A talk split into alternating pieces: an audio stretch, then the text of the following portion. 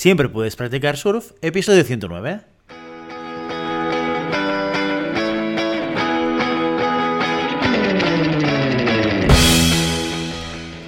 Bienvenido y bienvenida a Siempre puedes practicar surf, el podcast diario sobre recursos humanos. Este podcast está pensado para profesionales de recursos humanos, gerentes o jefes de equipo y podrás encontrar técnicas, consejos, ideas, conceptos y noticias sobre la gestión de personas, eso sí, con un enfoque práctico y aplicable. Hoy episodio 109 del miércoles 27 de octubre del 2021, programa en el que vamos a explicar y desarrollar un caso práctico sobre gestión de personas. Pero antes dejadme que os recuerde que podéis encontrar más contenido en nuestro blog e información sobre nuestros servicios en nuestra web, en globalhumancon.com. Desde allí os podréis apuntar a nuestra newsletter para no perderos nuestros webinars, streamings y todo el contenido de actividades que organizamos desde la consultoría Global Human Consultants. Los casos prácticos consisten en un primer capítulo en el que exponemos una situación real que ha ocurrido dentro de una organización y en el que al finalizar os propondremos una serie de cuestiones para resolver la situación de la manera más adecuada. Como todo, un profesional de los recursos humanos. La semana siguiente resolvemos y compartimos con vosotros nuestra solución. Y así cada miércoles. ¿Preparados? Pues vamos a empezar con el caso ¿Se busca un buen empleado o empleada? Vamos con la cortinilla.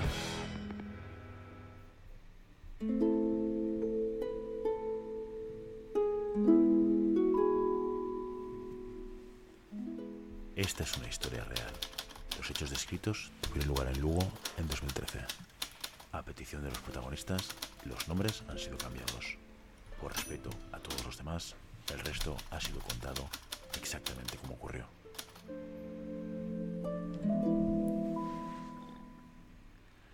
Pues como dice la cortinilla, nos vamos a Lugo, donde encontramos a Bernardo Orito, que durante tres años ha sido el manager del departamento de atención al cliente del centro comercial Al Pueblo.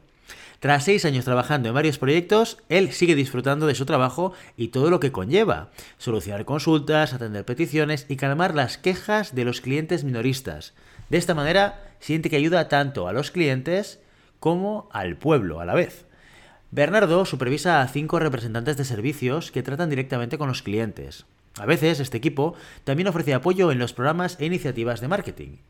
En este departamento hay una secretaria haciendo tareas administrativas, la cual ofrece todo el soporte necesario para que la unidad funcione de manera eficaz.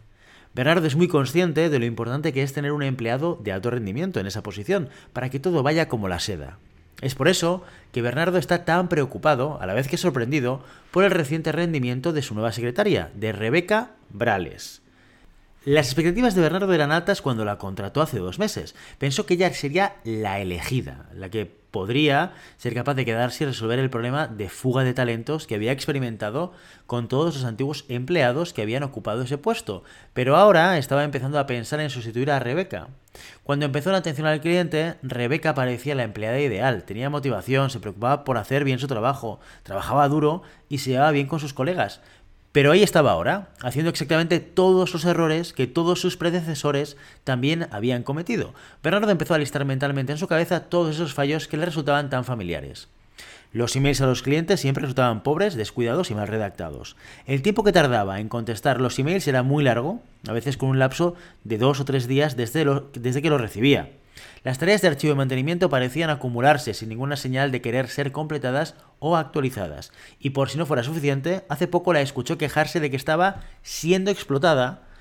De hecho, Bernardo la pilló hablando con uno de los representantes de su equipo, diciéndole algo así como que ¿alguna vez te han dicho que quieren que hagas? ¿O cuáles son las prioridades por aquí?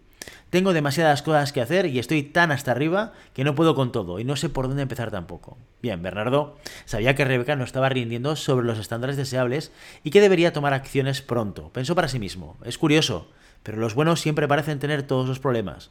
Cuando hacen bien su trabajo, les damos más cosas para hacer y entonces, ¡bam! Todo al carajo. Por otro lado, los empleados mediocres siempre se quedan mediocres, solo se preocupan de realizar su trabajo y ya.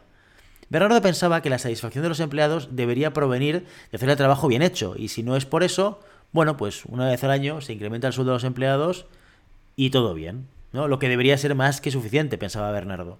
Y esa es toda la recompensa que les da a sus empleados, un pequeño incremento cada año. Las cuestiones a resolver de esta semana son las siguientes. Primer punto, ¿existe aquí un problema de rendimiento? Segundo punto, qué problemas encontráis o qué problemas creéis que hay. Y tercer punto, por último, ¿cómo debería actuar Bernardo en este caso? Las soluciones las tendréis la semana que viene y mientras tanto podéis dejarnos vuestras sugerencias en los comentarios o en las redes sociales a través del hashtag GHC Caso Satisfacción. Y ya sabes, no puedes detener las olas, pero siempre puedes practicar surf.